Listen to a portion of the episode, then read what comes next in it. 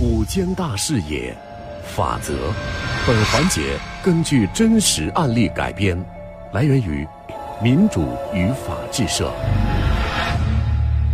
进入到今天根据真实案例改编的环节，法则。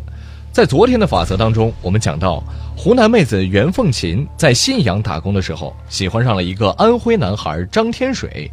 张天水说自己是为了不当上门女婿，打伤人之后，从安徽的家里逃到了河南信阳。两人结束之后，袁凤琴将张天水的户口迁到了自己的老家湖南。两人的女儿出生之后，张天水带着他们来到南京，和自己父母住在一起。但袁凤琴感觉这个家里藏着什么不可告人的秘密，到底是怎么回事呢？今天我们继续为各位讲述。二零一五年年后，袁凤琴在找工作的时候认识了一个安徽阜南县的大姐。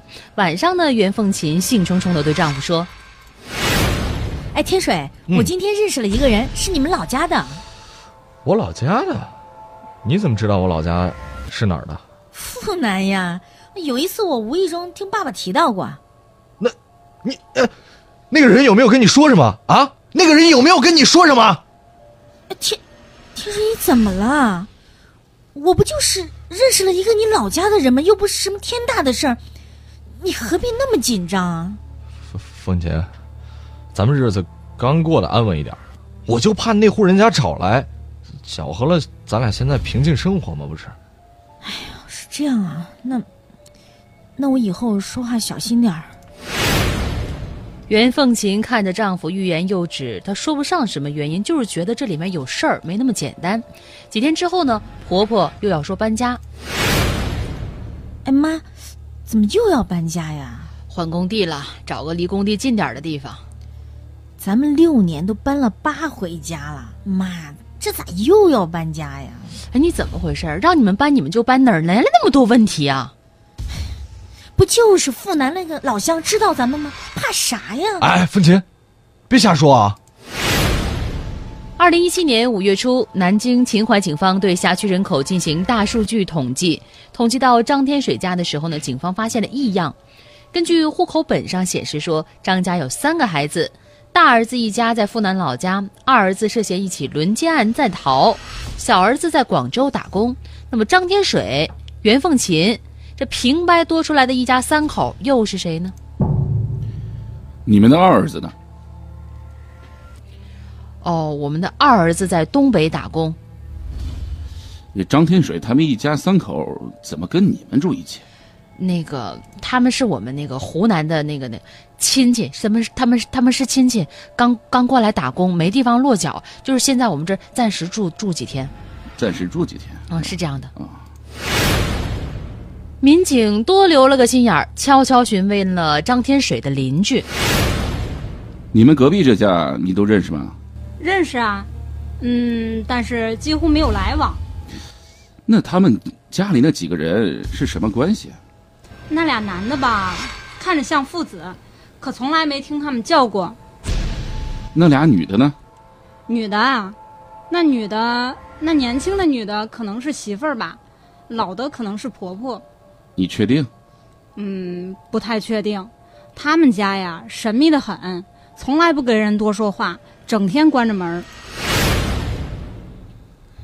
经过抽丝般的调查，秦淮公安分局的民警发现，张天水竟然涉嫌一起十三年前的轮奸案。刘宁，是呃是是什么刘宁？张天水，你别装了，你就是刘宁。什么刘宁啊？我不认识，我我是张天水啊。不不不不信你们看看我户口本还不承认？那我说说你们家的情况，看我说的准不准啊？你们家三个儿子，你大哥刘平在阜南老家，你弟弟刘定在广东打工，你你就是刘宁，十三年前轮奸案的在逃犯。我我，你胡说什么呀你啊？是是是是还强奸轮轮奸？你胡说什么呀？啊？天水，天水，警察说的。是不是真的？媳妇儿，媳妇儿，你别听他胡说。媳妇儿，胡说！警察从来不胡说。要不这样吧，你和这家里的长辈做个亲子鉴定。你凭什么让我做亲子鉴定啊？你要敢做，你就不是刘宁；你要是不敢做，你就是做贼心虚。轮奸？天水，你，你不是说打伤人了吗？你，你怎么可以骗我？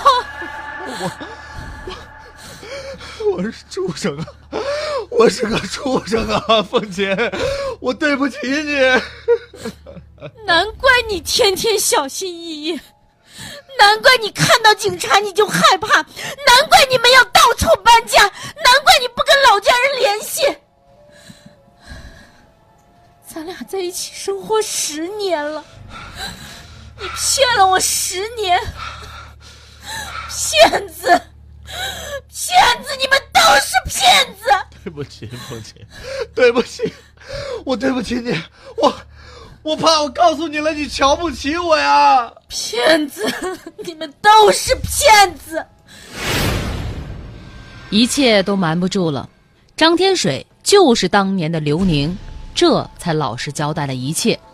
二零零四年六月四号，那年张天水刚满二十岁，几个朋友叫上他说要去找个女孩出来聊聊，都是血气方刚的年轻人，又经常一起玩，张天水就同意了。当天晚上，他们接到了在富南县某商场当售货员的王琦。王琦呢，平时跟他们都认识，就上了他们的摩托车。哪知摩托车竟直接驶到了离县城几十公里的地方，在一处荒郊野外，六个人将王琦轮奸。事发之后，另外五名嫌疑人迅速被抓住，只有张天水在逃。归案之后，张天水被秦淮公安分局迅速移交到了安徽阜南县公安局。得知丈夫竟然是个轮奸犯，袁凤琴连死的心都有，极度伤心之后，袁凤琴迷茫了，未来该何去何从呢？感谢各位的收听，感谢我们的合作单位民主与法制社。本期法则记者洪宇，编辑陈蕊。法则直播每周一至周五十三点十五分，回听往期节目，请下载蜻蜓 FM 搜索“法则”即可。您还可以关注微信公众号“九一二声音工坊”在线收听。